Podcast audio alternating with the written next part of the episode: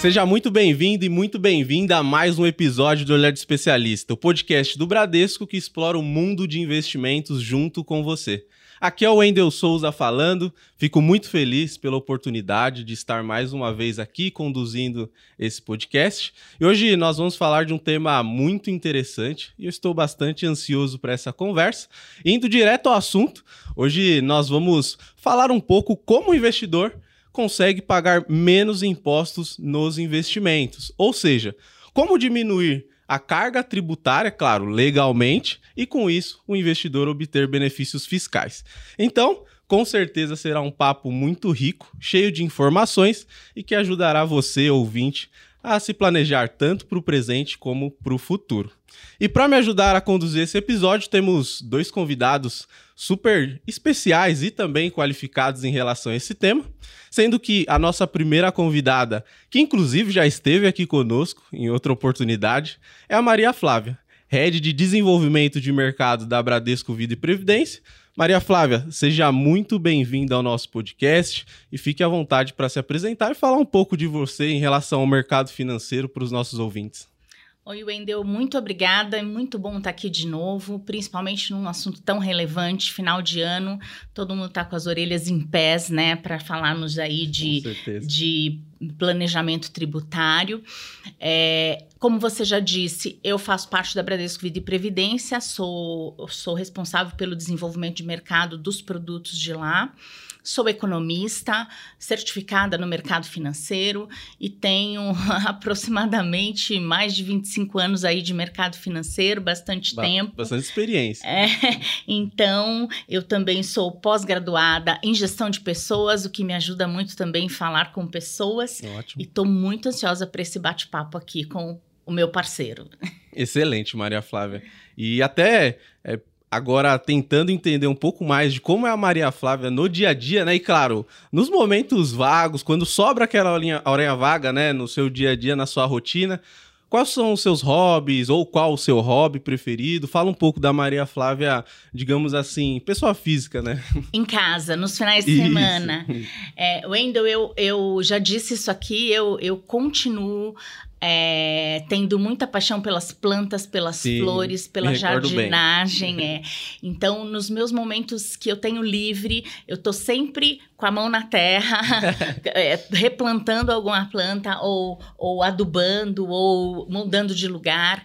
Isso é, me dá paz, me dá tranquilidade e, e eu tenho uma comunicação muito boa. Então, o meu hobby principal, sem dúvida, é a jardinagem. Continua sendo, faz bastante tempo já. É ótimo, Maria Flávia. Me recordo muito bem do episódio que a gente gravou aqui e você citou e Querendo ou não, a gente geralmente traz alguns hobbies envolvendo esporte, né? até o meu hobby preferido, futebol, mas jardinagem para mim foi bem diferente porque eu estava acostumado e super interessante e gravo até hoje, me recordo muito bem. Olha, convido a todos para colocar mãos e pés na terra e sentirem a, a, a a paz, a importância e a, e a, eliminação de energia que isso dá, principalmente para a gente do mercado financeiro, é muito bom. Vamos, convido a todos a fazer essa experiência. Aí. Excelente, irei fazer, hein? Por favor.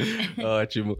E agora, gostaria que você falasse um pouco mais sobre a Bradesco Vida e Previdência. A gente já explorou é, sobre a Bradesco Vida e Previdência em alguns outros episódios, até com alguns outros convidados, mas nunca é demais reforçar né, o papel da Bradesco Vida e Previdência aqui dentro da instituição. Muito bom. Bradesco Vida e Previdência é uma das empresas do grupo segurador, né? Bradesco Seguros. E lá nós somos responsáveis pelos dois produtos é, é, de vida e previdência por essas duas verticais é, especificamente a minha equipe responsável pelo fomento desses produtos em todos os canais de distribuição, não só para a nossa rede de agências, mas também para mercado aberto, né, parcerias, é, corretores. Então, a gente tem lá um trabalho intenso de fomento desses dois produtos que é, eu sou extremamente fã e, na minha visão, extremamente importantes para um planejamento financeiro aí completo. Então, essa é a nossa missão lá, é proteger. Não, muito importante essa missão, a BVP, ou é a sigla, né? BVP, Bradesco Vida e Previdência. Acho que eu já tive contato, né? É, no meu dia a dia como especialista de investimento, então sempre tive suporte de vocês. É, então, posso contar que, como posso falar, por experiência própria, né? Que o papel da Bradesco Vida e Previdência dentro da instituição é super importante. Então agradeço demais a presença aqui como convidada. Estamos aqui junto com o nosso segundo convidado, que é o Márcio, superintendente executivo no Bradesco Global Private Bank. Márcio, seja muito bem-vindo ao nosso podcast e fique à vontade para se apresentar e falar um pouco de você para os nossos ouvintes. Bom dia, obrigado, Wendel. Satisfação estar aqui com vocês. Muito obrigado pelo, pelo convite para falar de um assunto tão relevante, tão importante, né? Para as famílias que são nossas clientes. Obrigado também, Maria Flávia, por estarmos juntos novamente. A gente já é um parceiro, somos parceiros, né? Já de alguma data, já de longa data. A nossa atividade é uma atividade bastante interessante, né? Porque nós cuidamos de ajudar as famílias a organizar o patrimônio para no futuro, quando os patriarcas e as matriarcas entenderem né, que é o momento adequado, fazer a transmissão desse patrimônio para as próximas gerações. Nós somos uma equipe né, de 12 especialistas que atendemos todas as famílias do, do Bradesco Global Private Bank. Nossa missão principal é dar consultoria, é chamar a atenção dessas famílias para o tema, né, tão relevante e toda vez que a gente fala de planejamento patrimonial e sucessório, não há como deixar de falar, obviamente, de tributação. As famílias, os clientes, normalmente eles se atêm muito à rentabilidade de portfólio, né? Só que existe um impacto muito maior na hora de transmitir e na hora também de organizar esse patrimônio, porque o patrimônio num veículo adequado, ele pode trazer aqui uma eficiência muito grande para a própria rentabilidade e também para a transmissão desse patrimônio para as próximas gerações. No private, de maneira geral, nós somos 500 profissionais que atendem toda a base de clientes no Brasil e no exterior. O Bradesco Global Private Bank tem aqui a, a sua sede na Faria Lima, aqui em São Paulo, mas também nós temos dois bancos no exterior, que é o Bradesco Bank em Miami e o Bradesco Europa, que fica em Luxemburgo também para atender os clientes do Private na Europa e nos Estados Unidos. Não, ótimo. Ou seja, em todos os cantos do mundo, vocês, caso necessitem do serviço do Private, vocês têm à disposição aqui pelo Bradesco, então super rico. E só gostaria que você falasse um pouco da sua história aqui no mercado financeiro, para os ouvintes também é, entenderem qual foi a jornada do Márcio aqui nessa, nesse mundo de investimentos. Claro, Andel. É, eu já estou com 33 anos já de, de mercado financeiro. No Private, junto com essa equipe, eu já estou há, há sete anos né, com esse trabalho de dar essa consultoria para os nossos clientes. É uma, é uma tarefa para quem gosta muito interessante, porque você tem a oportunidade de conhecer a história de dezenas de famílias, cada, cada família tem as suas peculiaridades, né? Eu brinco, costumo dizer que família não tem receita de bolo, né? Verdade. Cada uma é de um jeito. E cada vez que você se depara, né, que você ajuda a família a construir né, e a manter esse legado, você fica mais rico em Sim. todos os sentidos, né? Intelectualmente, você também aprende melhor a lidar né, com as emoções das pessoas. É, tem um, esse, esse, esse ponto da emoção ele é muito interessante, porque ah, foge muitas vezes daquilo que seria o óbvio, né? A, a, aquilo que é, endereçaria para para uma racionalidade na hora da tomada de decisão, mas o efeito emocional ele acaba alterando um pouco isso, onde você também desenvolve muito esse lado de lidar com, com pessoas, com emoções, e é bastante interessante isso também nesse sentido. excelente, Márcio. Aí só para complementar, agora fala um pouco do Márcio no dia a dia, né? E hobbies nas horas vagas. Fique à vontade. É, eu, eu, eu gosto bastante de viajar, talvez seja a coisa que eu mais gosto de fazer na, na vida, mas não dá para viajar toda, toda semana, né? A gente Verdade. tem que trabalhar é. também. E aí, nesse sentido, eu gosto muito de ar livre, né? Então, estou sempre buscando alguma atividade ao ar livre, seja andar de bicicleta, seja é, ir a algum tipo de lugar onde você consiga recarregar um pouco Sim. as energias. E são São Paulo, por mais que seja uma cidade muito urbana, tem muito lugar para você ir, para você fazer caminhadas, pequenas corridas. Então, esse eu acho que é o principal é, hobby, vamos dizer assim, que eu tenho para ter esse contato né, mais com o mundo exterior, né? Porque a gente fica muito no dia a dia ali trabalhando, aí no final de semana é bom para você poder recarregar a bateria. E quando dá, né, um feriado prolongado, férias, aí a gente faz algumas coisas mais, mais longe, vamos dizer assim, né? Não, super legal, concordo com você, tá? Tô tentando colocar também esse hobby na minha rotina, né? Tentar ali aproveitar mais o ar livre e o que o ambiente nos proporciona, mesmo numa metrópole igual, igual São Paulo, né? Perfeito. Excelente. Então, agora, nossos convidados muito bem apresentados. É, vamos direto ao assunto, entrar aqui no nosso tema. E para introduzir esse assunto tão relevante para os investidores que fazem aplicações ali no dia a dia, buscando sempre o melhor retorno, mas também essas questões tributárias. Eu entendo que sim, são importantes a gente ter esse acompanhamento. Só que eu gostaria de saber de vocês. Vocês entendem que sim, é possível ter uma economia tributária no mercado financeiro? E se vocês puderem complementar também, é importante o investidor ter esse conhecimento para conseguir lidar no dia a dia com as suas aplicações? É, Wendel, eu diria que é muito possível e, e mais do que isso, né? É, a importância de conhecer é você otimizar e maximizar o seu portfólio de investimentos mesmo, né?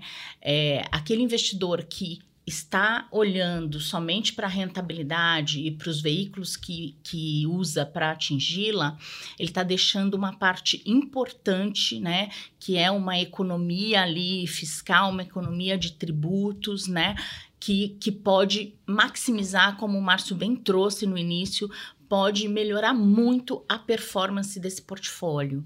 Então, eu acho que esse olhar sobre tributação, quando a gente fala de investimento, é crucial para o sucesso aí do investidor. É, a palavra aí eu acho que é crucial mesmo, né? Porque quando a gente olha para frente e no Brasil há muitas mudanças legislativas, você precisa estar tá muito atento a essas alterações para saber se você deve permanecer no mesmo investimento que você está hoje. E aqui tem um aspecto também muito relevante, que é a questão do tempo, né? Não adianta você querer fazer planejamento quando não há mais tempo. Você precisa fazer isso com antecipalidade, com bastante antecedência. Por quê? Porque muitas vezes o tempo ele não vai favorecer quando você tiver que tomar uma decisão de fazer algo no sentido de planejar ou de revisar esse planejamento.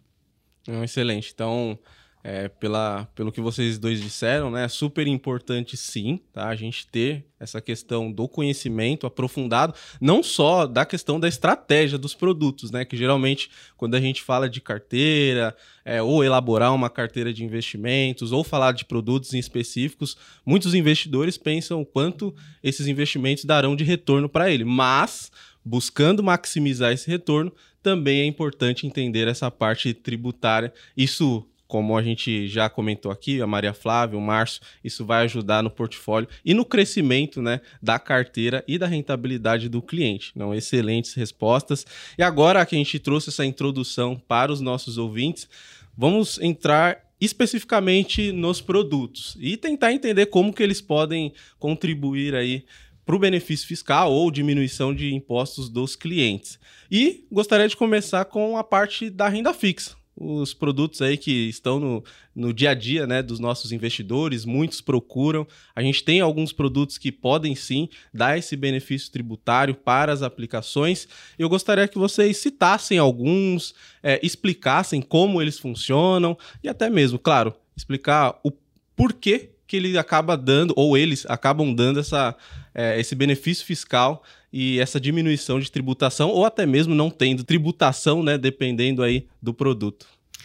Perfeito, Wendel. Eu acho que é bastante oportuna né, a sua provocação, porque nós estamos vivendo nesse momento por uma reforma tributária no Brasil, né? Exato. Tanto do ponto de vista da reforma do consumo, como também do ponto de vista da reforma do imposto de renda da pessoa física, né? O que, falando de investimento, afeta diretamente aqui todos os investidores. Nesse sentido, eu acho que vale a pena a gente fazer aqui um panorama e depois individualmente falar daqueles investimentos que vão ou não sofrer algum tipo de impacto com a reforma tributária, né? A reforma tributária, eu acho que ela tem aqui a, a missão de trazer uma tributação para alguns investidores que não estavam expostos à tributação para alguns tipos de ativos, como, por exemplo, né, investimentos no exterior. Hoje, ainda, pela lei vigente, o investidor tem o benefício do diferimento, ele não paga imposto de renda no Brasil, a não ser que ele reduza capital ou distribua lucro desses investimentos quando ele está dentro de um veículo chamado de holding de investimento internacional.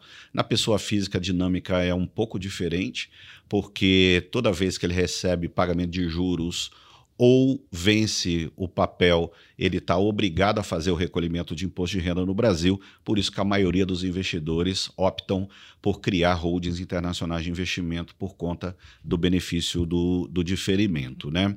É, esse benefício ele está muito próximo de terminar, por conta aí da, da votação do projeto de lei 4173 no, no Senado.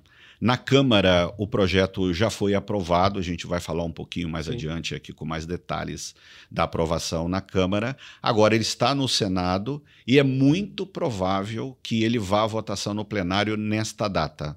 E dependendo né, do teor da aprovação, isso pode ir para a sanção do presidente da República e depois para a publicação. É, ou, se sofrer alteração, pode voltar para a Câmara para que a Câmara revise essas alterações é, feitas, no caso, pelo Senado. Né? Então, esse é um aspecto relevante. Um outro aspecto relevante, também diretamente atingido né, pelo bojo da reforma, é a tributação dos fundos de investimentos no Brasil. Altera toda a tributação de todos os fundos de investimentos no Brasil, especialmente aqui, vale a pena já mencionar, né? Os fundos exclusivos, né? Que são conhecidos como Fundo 555, eles deixam de ter o benefício do diferimento também, passam a ter o Comicotas semestral, como um fundo aberto hoje já, já tem. Né? Esse é um impacto bastante relevante. E tem um outro impacto também aqui bastante relevante, é que a regra aprovada na Câmara dá ao, ao investidor a possibilidade de pagar todo o imposto diferido ao longo da vida do fundo com um desconto. Sim. Ao invés de pagar 15%, pagaria-se 8%, e isso é um grande benefício, bastante considerável. E como aqui não é facultativo esse pagamento, se ele não optar por pagar com um desconto com alíquota de 8%, e a partir de 31 de maio ele vai ter compulsoriamente é, parcelado o imposto diferido ao longo da vida do fundo por, em 24 vezes, corrigidos pela Selic, mais juros mensais de 1%. Então aqui eu acho que não tem muita dúvida, né? A adesão aqui é, ela é, é quase que uma obrigação para você colher esse benefício desse desconto de, de 7%. Né? É muito mais barato, né? Sem, sem dúvida nenhuma. Né? Nesse sentido ainda, a gente pode falar sobre outras coisas interessantes aqui, outras coisas importantes. Né? A primeira coisa é sobre os fundos de debêntures incentivadas. Ótimo. Os fundos de debêntures incentivadas vão continuar com o benefício da isenção do imposto de renda que significa dizer que pode ter aqui uma, um aumento significativo de alocação de investimento em fundo dessa modalidade. Porque continua sendo aqui, do ponto de vista tributário, um veículo bastante interessante pelo fato de se permanecer com a isenção, no caso aqui do imposto de renda é, para a pessoa física. Sim. Então, aqui, os fundos de debêntures incentivadas devem ganhar um protagonismo maior. Muita gente pergunta, né? Ah, por que, que ele vai ficar com uma isenção? Por que, que também ele não vai passar a ser tributado, né?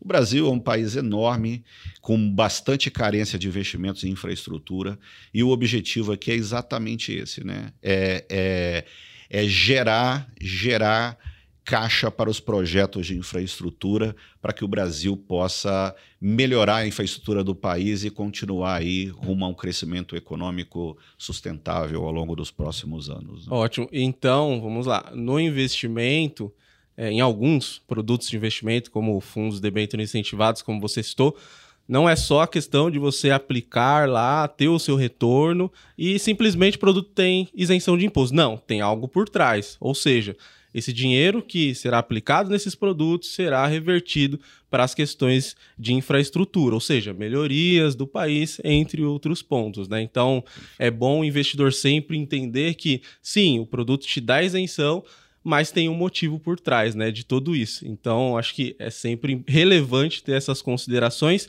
e até é, você citou a questão é, das possíveis mudanças, né, nas regras dos fundos exclusivos, fundos também ali de investimentos no exterior. É só um ponto. Hoje nós estamos gravando no dia 29 do 11 tá? 29 de novembro. Aí, como ele falou, né, que é pauta do dia essa questão da votação. Então, a gente está aqui no período da manhã, mas talvez no final do dia a gente já tenha novidades em relação a essa questão, né, de, dessa nova legislação em relação a esses produtos. Aí, agora, eu só queria que você contextualizasse algo que você citou em relação às holdings. É, só explicasse um pouco melhor para os nossos ouvintes. É, é, é muito comum os brasileiros fazerem investimentos no exterior através de uma estrutura de uma pessoa jurídica sediada num país é, de tributação favorecida. Por que isso? Porque nos países de tributação favorecida não se tributa nem a renda e nem a transmissão do patrimônio. Sim.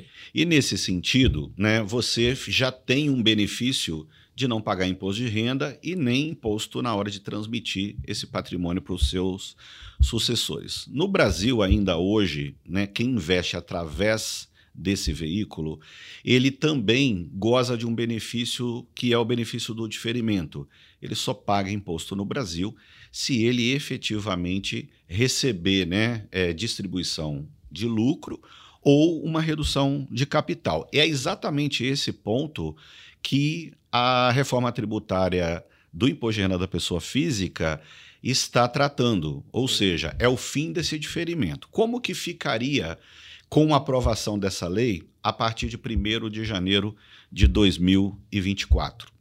Ficaria da seguinte maneira: quem tem investimentos através de uma holding internacional de investimentos, uma vez por ano vai extrair um balanço desta empresa e o resultado positivo do investimento vai ser tributado a alíquota de 15%. Ou seja, né, termina o diferimento Sim. e nasce aqui uma tributação de 15%.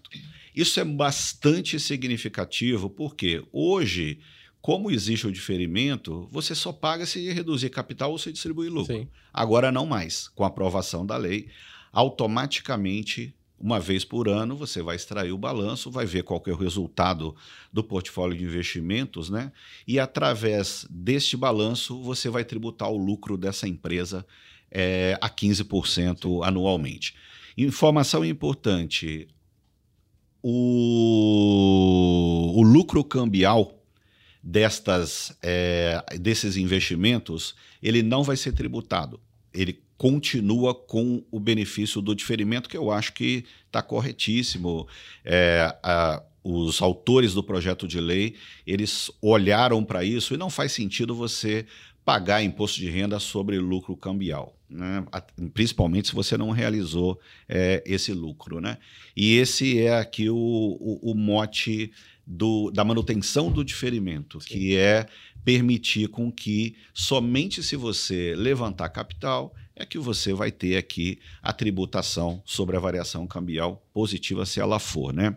Um outro aspecto importante aqui também, que é trazido no bojo do projeto de lei, é a possibilidade de você atualizar o valor do seu patrimônio internacional. Aqui não é obrigatório, aqui é facultativo. E a alíquota de quem quiser atualizar o valor do patrimônio, ela é de 8%. Então, este prazo para atualização, se o projeto de lei for aprovado, será até 31 de maio de 2024, só para quem quiser, é importante Sim. frisar isso, uhum. repetir, é facultativo, mas é uma boa oportunidade de você fazer uma atualização do valor do seu patrimônio internacional pagando uma alíquota menor, porque a alíquota será de 15 Sim. e nesse caso, para quem quiser é, optar por atualizar, será de 8%. Tem mais um detalhe importante, Wendel, que eu acho que é super relevante comentar, que é a questão daquelas pessoas que fazem investimentos através da pessoa física, tá? Neste caso, a sistemática, ela não muda da lei vigente, da lei atual. Ou seja, né, quem receber crédito de juro na conta e quem tiver o vencimento do papel, automaticamente vai receber o crédito do principal e dos juros da conta, vai estar sujeito também a essa tributação de 15%, com uma grande diferença aqui. Vai ter que, ao mesmo tempo, além de recolher a renta, o, o imposto de renda sobre o, o, a rentabilidade da aplicação, Sim. também vai ter que pagar, nesse caso, a variação cambial também. Então, essa é uma distinção importante. Ótimo, Márcio. Então, a gente já trouxe aqui um cenário inicial né, sobre os investimentos lá no exterior, ou seja, os brasileiros que acabam investindo lá. Mas até gostaria que você complementasse falando com a pessoa física que investe aqui no Brasil, né? Então, é trazer um ponto, um pouco aí dessas questões envolvendo os produtos, onde o investidor brasileiro aqui internamente conseguiria se beneficiar com essas questões tributárias. Perfeito, Wendel. É, aqui eu acho que é muito importante responder né, a sua pergunta, porque para os investidores pessoa física no Brasil, existem alguns produtos de investimento que vão continuar com o benefício da isenção, porque eles estão fora do bojo da reforma tributária do imposto de renda da pessoa física, né? Por exemplo, né, CRI, CRA, LCA, LCI.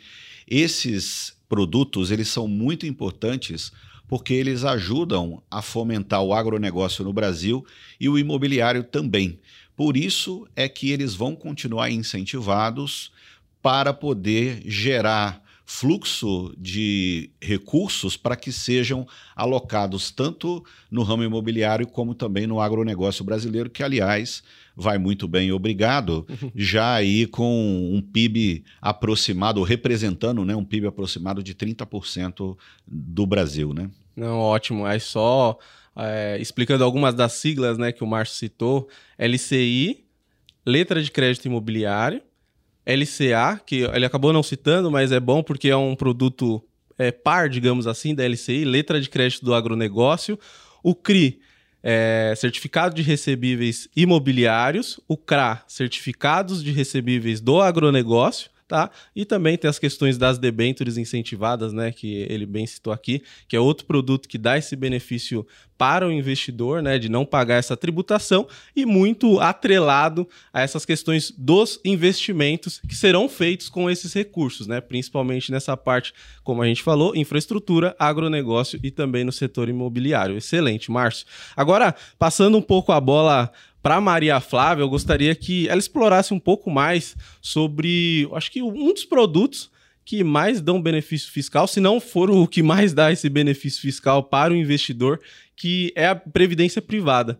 Então, Maria Flávia, eu gostaria que você trouxesse quais são as oportunidades da previdência em relação a essa questão tributária, tá? E também explicar para os investidores como eles conseguem aproveitá-las, né? Wendel, é, obrigada aí pela oportunidade de falar desse instrumento de planejamento tributário, né? O que é o PGBL. O Márcio citou é, que para um bom planejamento a gente precisa de tempo, né? E isso é bastante importante em qualquer tipo de planejamento, ainda mais financeiro. Mas o PGBL é, ele permite especialmente você se dedicar ano a ano a, é, a, essa, a esse ganho tributário, né? Vou explicar um pouquinho melhor. Acho que primeiro a gente pode iniciar falando um pouquinho das diferenças.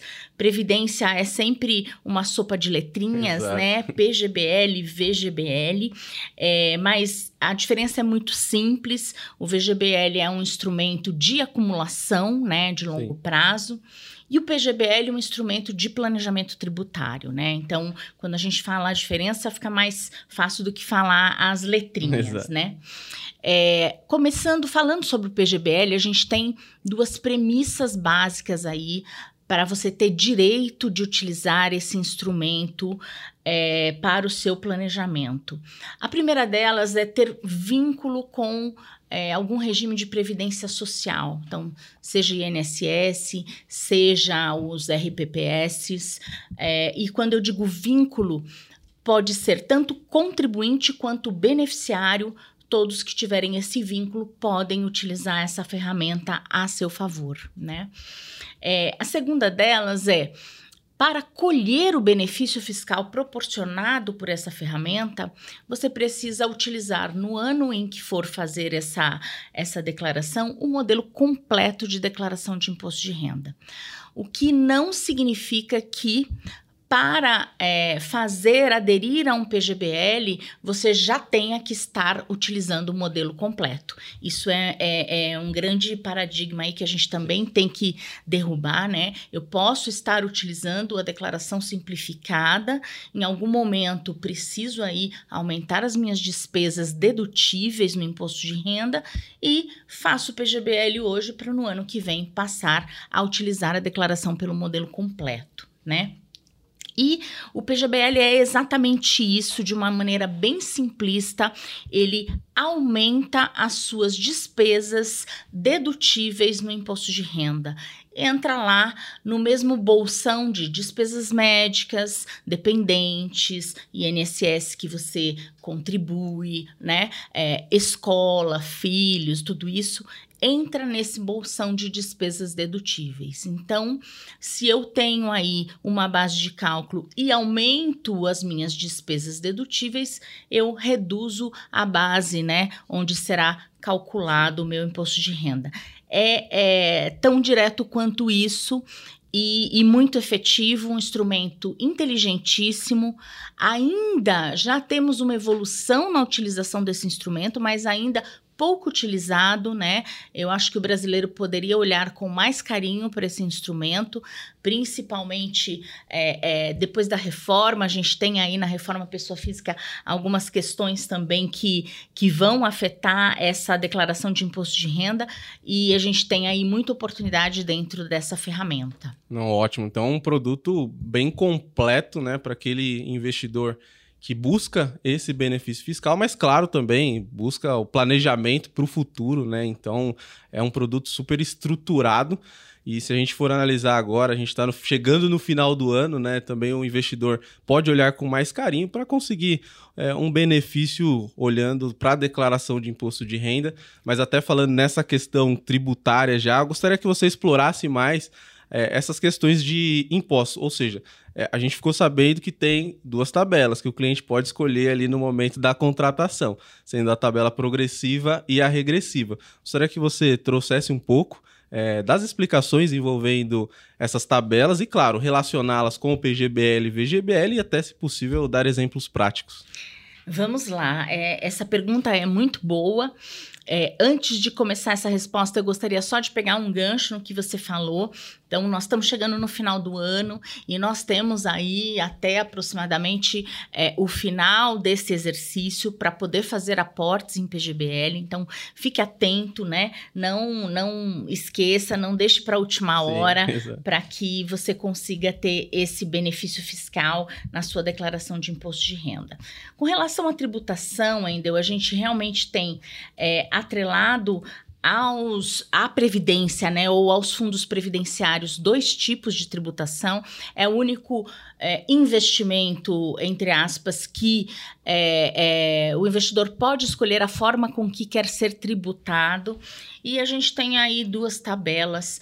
a progressiva, a base dela é a renda tributável ali do participante. Então, é, se eu quero ser tributado com base nas minhas rendas, eu escolho a tabela progressiva, né? A tabela regressiva é uma tabela que já tem como base o tempo de permanência nesse investimento. Então, quanto mais tempo eu permaneço naquele plano, menos tributação eu pago, chegando aí em 10%, Sim. que é a menor tributação aí que a gente paga sobre investimento, exceto os investimentos isentos, muito bem colocados aqui pelo Márcio. E aí você me abre um, um caminho riquíssimo para falar é, sobre a tributação regressiva aliada ao PGBL, né? Então, já falamos aqui que é, num limite de até 12%, eu posso fazer aportes em PGBL que o ano que vem, na minha declaração anual, eu vou colher esse benefício fiscal. Eu vou ter redução da minha base e aí é, redução dos impostos a pagar ou mesmo restituição, né? É, recursos aí voltando para o meu bolso.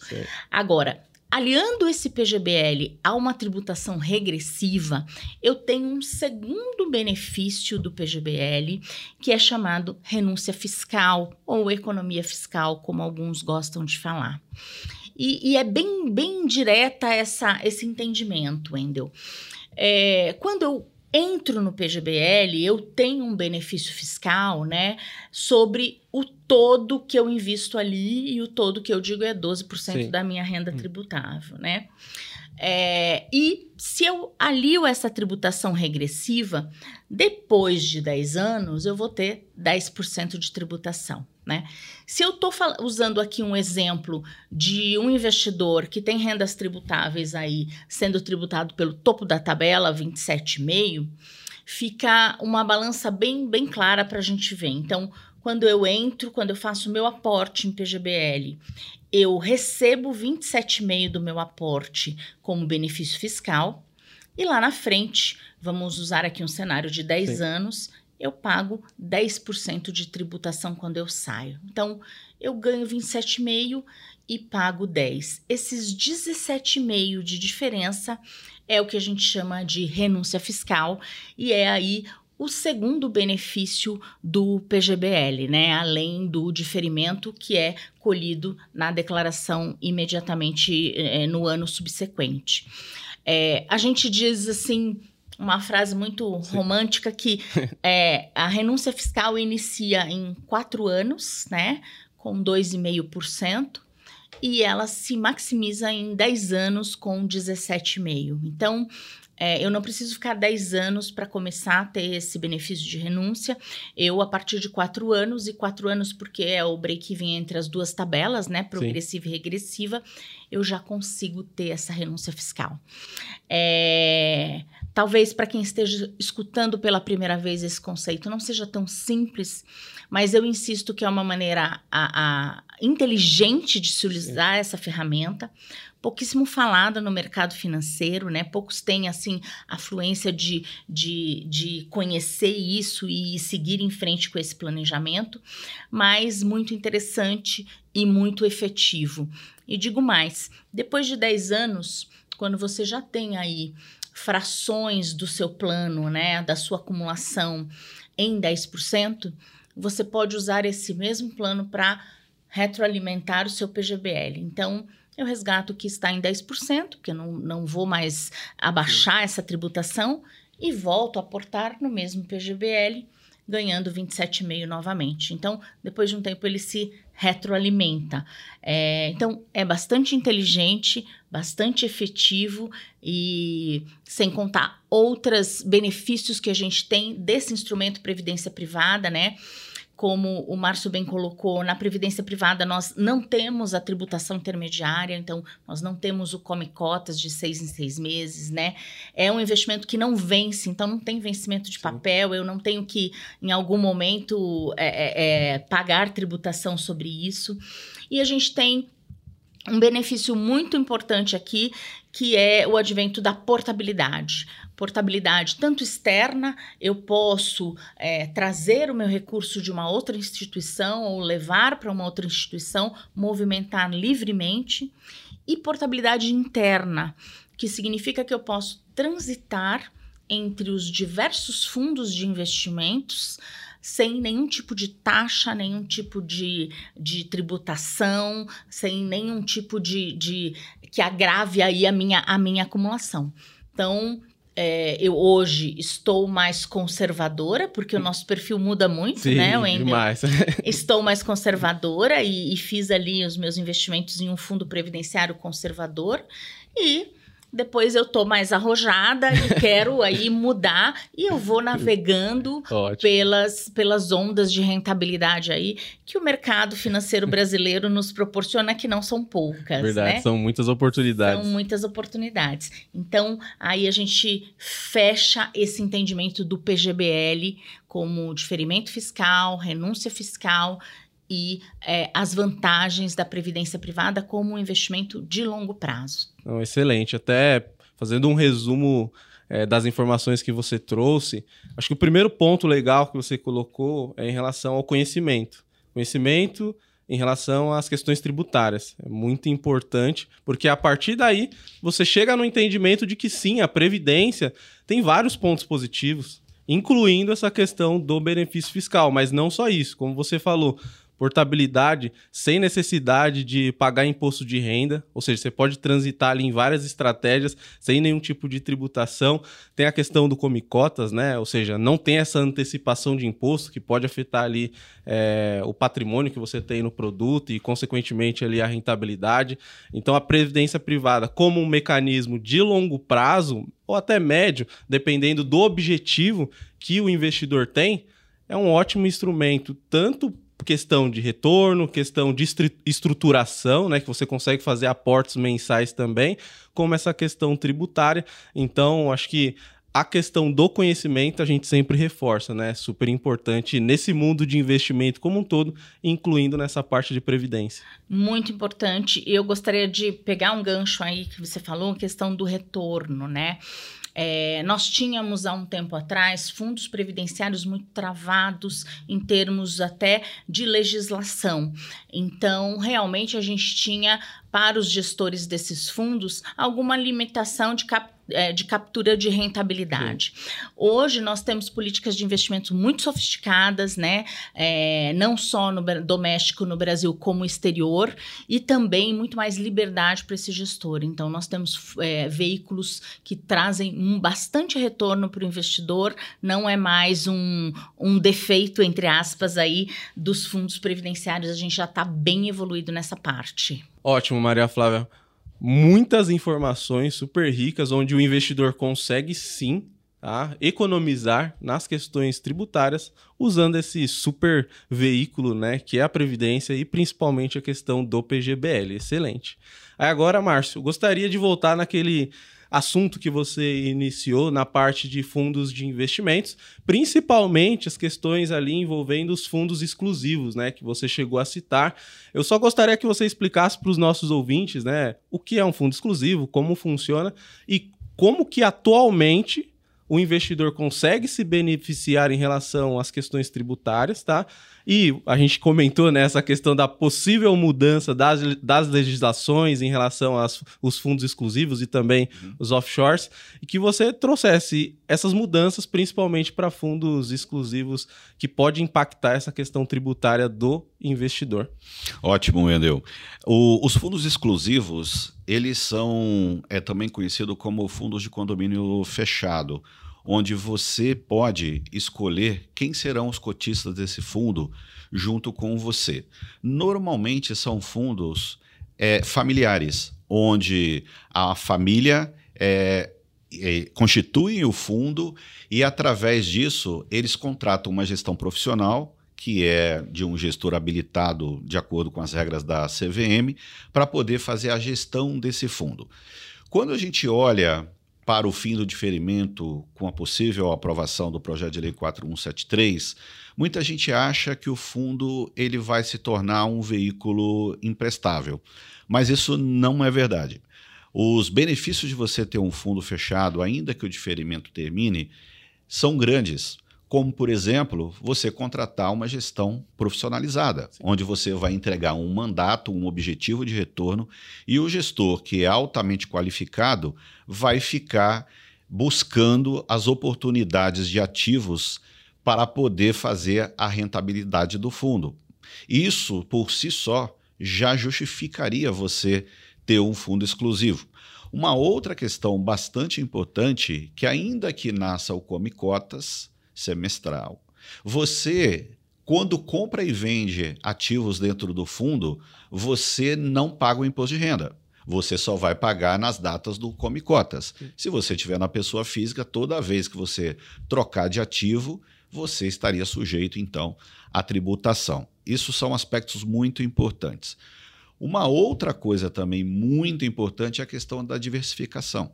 Quando você está dentro de um fundo exclusivo e você contrata uma gestão profissional, o gestor, com toda a capacidade técnica que ele tem, ele vai monitorar o tempo todo os movimentos de mercado e vai fazer as alocações e as realocações toda vez que ele perceber uma oportunidade dentro do mercado. Essa é uma questão também relevante. Agora, uma última extremamente importante também é a questão sucessória. Por quê? Os, as cotas do fundo de investimento, de fundos fechados, Sim. elas suportam as cláusulas protetivas quando você faz uma doação em vida para os seus herdeiros, para os seus sucessores, e ela também suporta a cláusula de usufruto. E nesse caso, pode ser usufruto político e econômico. O econômico, o doador reserva para si o direito de continuar a receber a rentabilidade do fundo, e o político, ele continua com o direito de dar diretrizes a respeito da política de investimento do fundo, por exemplo. Então, extremamente importante ainda o veículo em que pese aí a gente está muito próximo do fim do diferimento tributário. É, então, mudanças possivelmente acontecerão, é, mas ainda assim, fundos exclusivos vão continuar a ser veículos que trazem vários benefícios para o investidor, né? Perfeito, Anel. Ótimo. E até pegando agora um gancho do que você introduziu, da questão ali de sucessão patrimonial, em relação a fundos exclusivos, gostaria de pedir para Maria Flávia trazer um pouco esse cenário para a previdência privada, né? Ou seja, quais são os benefícios que a previdência privada é, proporcionam para o investidor em relação a essas questões sucessórias? Wendel, essa pergunta é muito boa, é, muito obrigada por ela. A, a previdência privada tem a característica de ser é, disponibilizada é, imediatamente para os beneficiários escolhidos, né? Legal. Então, ela traz essa fluidez na sucessão patrimonial. E aqui é importante a gente dizer que é uma característica de ambas as modalidades, do PGBL, que a gente já comentou bastante aqui, mas também do VGBL, né? O VGBL é um instrumento de acumulação de longo prazo e por essa característica de transmissão né, sucessória direta, disponibilidade das, das reservas imediatas para os beneficiários, ele se torna um instrumento né, de planejamento sucessório. Então, é importante aqui a gente ressaltar que os dois, as duas modalidades são importantes dentro de um portfólio de investimentos, né? É, se você tem aí o objetivo de diferimento fiscal, de benefício fiscal, é, opte pelo PGBL, mas atingindo aquele teto de 12% que você é, tem que, que, se manter ali, é, e, e, ainda tendo espaço para investimento no longo prazo, utilize o VGBL para fazer essa complementação e também utilizar esses benefícios de transmissão sucessória, né? Além disso, a gente tem é, outros benefícios com essa fluidez que o VGBL e o PGBL também trazem na transmissão sucessória. A gente evita aí é, custos com inventário, por exemplo, né? Obrigatoriamente no Brasil nós temos que ter. É, é, Márcio está aqui comigo, sabe muito mais desse assunto que eu, mas nós temos que ter um, é, um advogado presente para inventário, e isso sempre gera um custo, né? Nós temos aí possíveis isenções de TC TCMD, temos uma discussão bem aflorada, né, já há alguns anos com relação a isso, mas alguns estados ainda a gente tem isenção de TCMD nessa, nessa transmissão. E é, um ponto que para mim é talvez o mais importante de tudo, desde que se respeitando a cota legítima de um patrimônio, né, a livre escolha dos beneficiários. Então, é, eu posso beneficiar aí um, um neto, um afilhado, um sobrinho, né, dentro desse instrumento e ele receber essa essa acumulação, né, ou esse esse volume que eu acumulei ali sem nenhum problema é, de, de transmissão. Então esse é um dos meus é, fatores favoritos. Além disso, eu consigo escolher o rateio, né, o percentual que eu vou destinar a cada um. Você é, mencionou lá atrás em alguns exemplos práticos, né? E eu é, viajava pelo Brasil falando exatamente de previdência como planejamento sucessório e uma avó chegou para mim, né? Depois que que ouviu me ouviu falar, falou Flávia, então Quer dizer que eu posso utilizar isso para deixar uma reserva para cada neto, né? Isso, bem legal. Porque eu sei que é, é, a, mi, a, minha herança vai para os meus filhos, são os meus herdeiros, né? É, é necessários aí. Mas gostaria de deixar Sim. cada neto ali com um, um, um patrimônio para iniciar a vida. E eu falei, sim, é um instrumento perfeito para isso, né? Você pode ali direcionar para os seus netos, né? Uma reserva para cada um, é, e você vai estar tá presente no início da vida deles, porque já vai ter deixado aí um bom Sim. pé de meia. Então, são exemplos práticos, um só, Sim. dentre muitos que a gente já vê utilizando o instrumento da previdência privada. É, Maria Flávia, eu acho que aqui você ressaltou muito bem, né, as vantagens e os benefícios, né, de você ter um, um VGBL. E, e aqui também vale muito a pena dizer que, como o pagamento né, da reserva é feita praticamente de imediato, a seguradora ela tem aqui um prazo regulamentar a partir da data que ela foi notificada né, para pagar em 30 dias, isso provém uma liquidez muito importante para a família, tanto para a manutenção do padrão de vida, quanto também para fazer frente às despesas do inventário. Por exemplo, pagamento do ITCMD, dos honorários de advogados, custas de cartório ou custas judiciais, se o inventário for um inventário é, judicial. Isso é muito relevante. É importante também dizer que o planejamento, ele não é uma bala de prata, né? Ele não é um tiro único, ele é composto de vários elementos.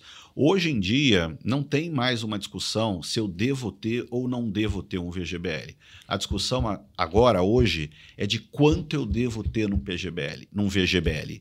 Por quê? Porque os benefícios e as vantagens justificam você ter um pedaço da sua liquidez investidos em VGBL. E mais também chamar a atenção de que todos os benefícios que a Maria Flávia comentou, eles vão ser mantidos, porque o VGBL ele está fora da reforma tributária, então vai continuar com o diferimento dos fundos, é, os outros benefícios estão todos mantidos, e essa questão da rentabilidade também trazida pela Maria Flávia é relevante dizer, né? Porque tem muita gente que vê a Previdência pelo retrovisor de mais de cinco anos para trás e achar isso mudou e mudou muito, mudou tanto que gestoras que nunca fizeram gestão de fundo de previdência, hoje em dia todas fazem, né? O produto ficou muito sofisticado do ponto de vista de gestão também.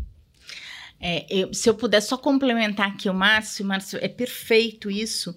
E, e além de custos de honorar, de, de inventário, honorários advocatícios, tudo isso, nós não podemos esquecer que essas famílias continuam é, pagando escola, aluguel, condomínio, fazendo supermercado, abastecendo os carros, né? E que se não for esse colchão, né, aí de, de segurança para essas famílias, pode ser um período que já vai ser muito duro, perder um pilar financeiro, qualquer família sofre, pode ser um período mais complicado ainda. Então, é, é muito legal essa colocação, Márcio, te agradeço por ela e é, é bom a gente deixar essas pulguinhas atrás da orelha para o pessoal pensar, né? Não, excelente. Ótimos pontos que vocês trouxeram aqui em relação à previdência privada e as questões de sucessão patrimonial.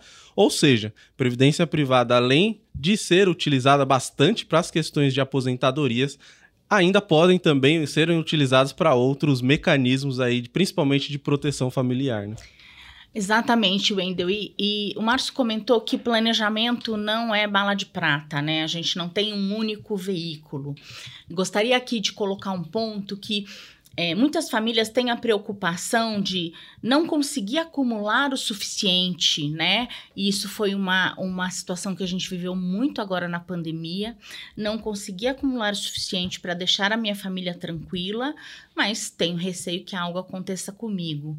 É, e aí a gente tem um outro produto que pode suplementar essa fase, que é, são os produtos de seguro de vida, né, da Vertical Vida. Então, vejam como realmente não é uma bala de prata, é como se fosse um quebra-cabeça que você vai encaixando as peças de acordo com a necessidade do cliente naquele momento. Lá na frente, né, eu fiz a minha acumulação, está perfeita, eu posso fazer a redução aí da proteção. Mas nesse momento onde eu não consegui ainda, esse esse produto também faz muito sentido para o planejamento financeiro.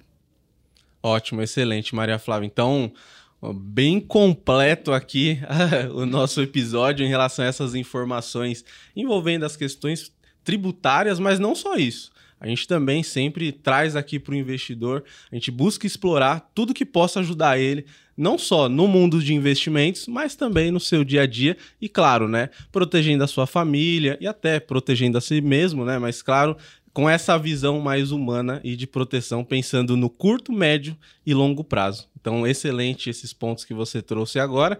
Indo para o final aqui do nosso tema, a gente abordou bastante assunto aqui. Primeiro, explicando para o investidor que sim, é importante ter esse conhecimento envolvendo a economia tributária. Trouxemos também alguns produtos específicos, a parte ali de isentos, né? LCI, LCA, CRI, CRA e debêntures. Exploramos bastante a parte de fundos de investimentos, principalmente as questões ali offshore, questões também é, dos fundos exclusivos e as possíveis mudanças de legislação, né? Que, é, igual eu tinha comentado lá no começo, é, enquanto a gente está gravando aqui, ainda não foi aprovada, mas possivelmente, talvez ainda hoje seja, tá na pauta, mas claro, pode mudar, a gente vai ficar no aguardo. E quem sabe em outro episódio a gente traga um pouco dessas, dessas alterações, né, que aconteceram nesses dois fundos, tanto nos exclusivos e offshore, e também, claro, explorar todo esse mundo de previdência privada, que é um produto super rico, super estruturado e que dá vários benefícios para o cliente. E por último, só um ponto aqui que eu gostaria de trazer para os investidores, que é em relação também às ações, né? Querendo ou não, as ações, é, esse mercado de renda variável tem alguns benefícios que oferecem para o cliente, eu gostaria só de perguntar bem rápido para o Márcio para ele explorar um pouco essas questões e quais são esses principais benefícios da renda variável. Ótimo ponto, Wendel. Aqui eu acho que o principal é a possível mudança em relação à tributação de dividendos, né? Sim. É, no governo anterior é, chegou a ser aprovado um projeto de lei na Câmara onde criava a tributação de 15%. Isso aqui é, mexe bastante com a pessoa física, né, especialmente, é, porque a retenção ela é na fonte, se for aprovado. Mas até o presente momento não houve apresentação pelo governo atual de um projeto de lei para tributar dividendo. Mas isso está na pauta do governo. Muito provavelmente, se ele não apresentar este ano o projeto de lei, ele apresentará no próximo ano. E há uma grande probabilidade de ser aprovado também a tributação sobre dividendo. Não se sabe ao certo né, qual que é a alíquota que o governo vai propor, O governo anterior propôs 20%, aprovou 15% na Câmara, o projeto de lei foi para o Senado e não andou. Agora, o projeto de lei do governo atual, ele ainda não é de conhecimento, né? então nós não sabemos ainda qual será a proposta e, óbvio, né? É, olhando para as discussões né, é, no parlamento, certamente aí haveria espaço para também tentar discutir a alíquota. E, mas é muito provável que o ano que vem essa discussão venha e, se for aprovado em 2024, a partir de 1 de janeiro de 2025, nasceria a tributação sobre dividendos no Brasil. Né? Os outros, é, as outras questões que envolvem ações permanecem inalteradas. Tá? Aquela questão da isenção né, para alienação até 20 mil reais por mês, a compensação de lucros e perdas, isso não, não, não tem nenhum tipo de alteração no radar por hora. Não, excelente, Márcio. Então, é, a gente tem vários pontos aí de vários produtos que podem trazer esse benefício fiscal para o investidor. Tá? E até mesmo, dependendo do produto que ele for aplicar, ele nem vai pagar imposto, né? Devido aos incentivos e à isenção também.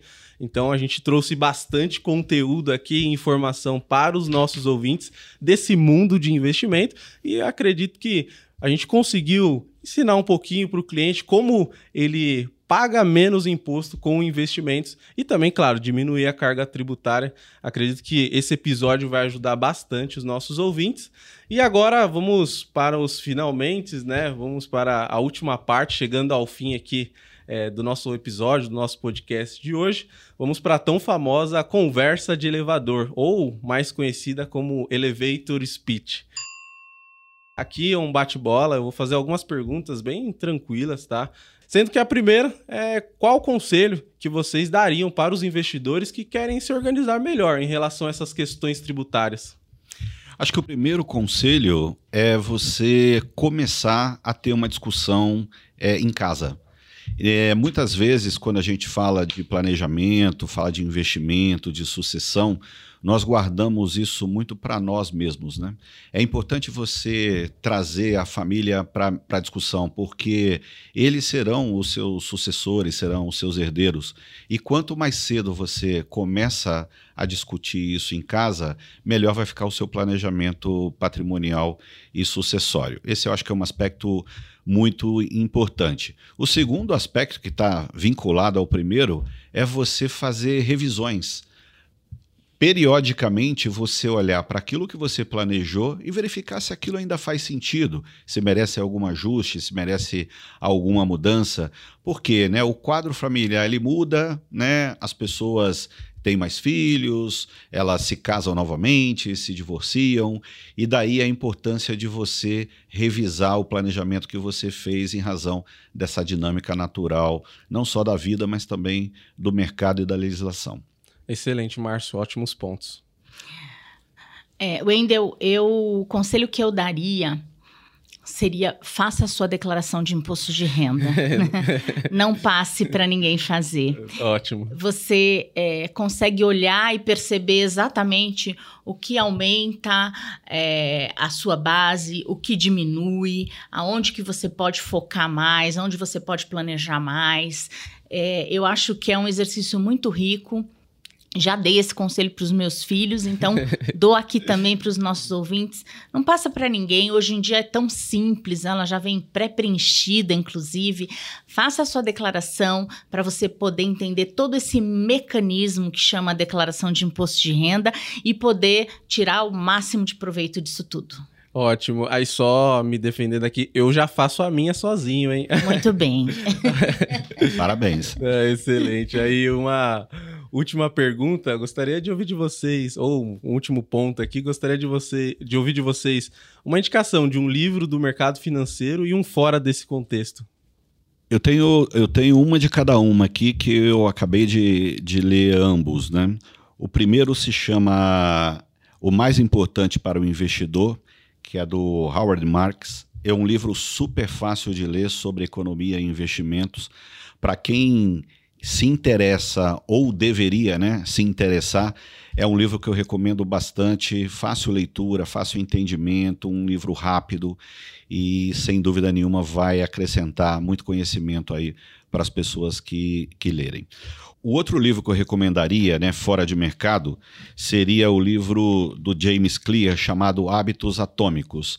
É um livro muito interessante que te ajuda a refletir a sua rotina, o seu dia a dia e como que a mudança de hábitos muda a sua identidade. Tem uma passagem no livro muito interessante que ele fala sobre o empilhamento de hábitos. Pode achar estranho, né, no primeiro momento falar, né, como que eu vou empilhar hábitos, né?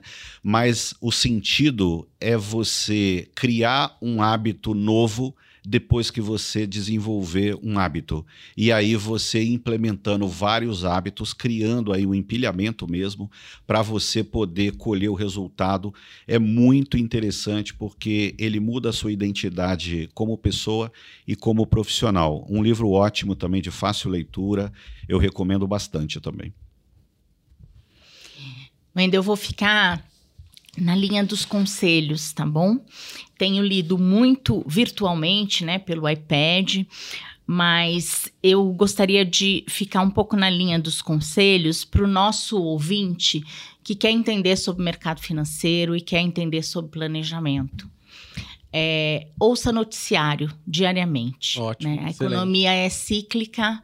É, aos poucos você vai percebendo que as reações do mercado se repetem de acordo com, com né, o direcionamento dado por Copom, por Selic, tudo isso.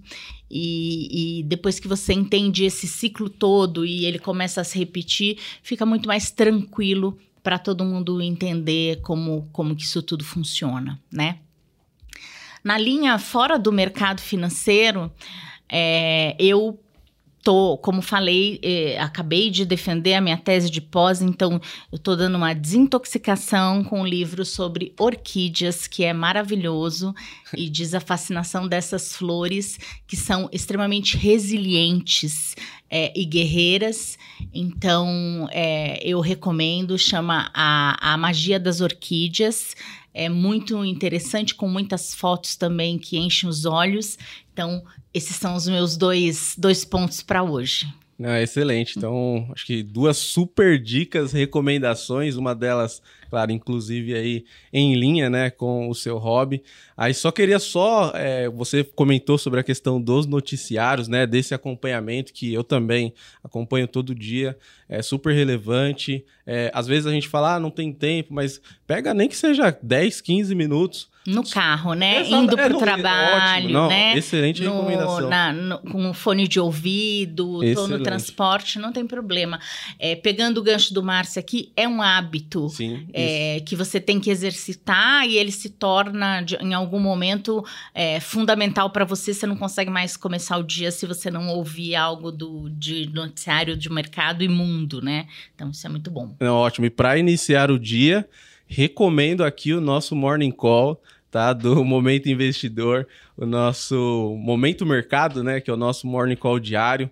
É, você acompanha as principais notícias do mercado financeiro, tanto do dia anterior como também em relação à abertura com os nossos especialistas e nossas especialistas, né, como a Paloma Galvão, a Erika Dantas, que é, fazem um super podcast diariamente aqui conosco, fora os meninos também, que também participam das gravações. Então não deixem de acompanhar diariamente aí o nosso podcast. É só pegando um gancho aqui aproveitar essa deixa da Maria Flávia. Agora, Fechando o nosso episódio de hoje, gostaria muito de agradecer a presença dos dois, tá? Foi um episódio super rico, com bastante informações. Acho que todo investidor que escutar esse episódio, ele vai ter aquela pulguinha, né, que vai buscar conhecer um pouco mais sobre a questão tributária. Claro, tem aqueles que já conhecem, que nos acompanham também, mas é sempre importante um reforço, né, em relação a essas questões para buscar se planejar melhor em relação a essas questões fiscais, digamos assim. Então, agradeço muito. É uma honra a participação aqui dos dois conosco. Agora eu deixo a palavra com vocês para dar uma palavrinha final para os nossos ouvintes.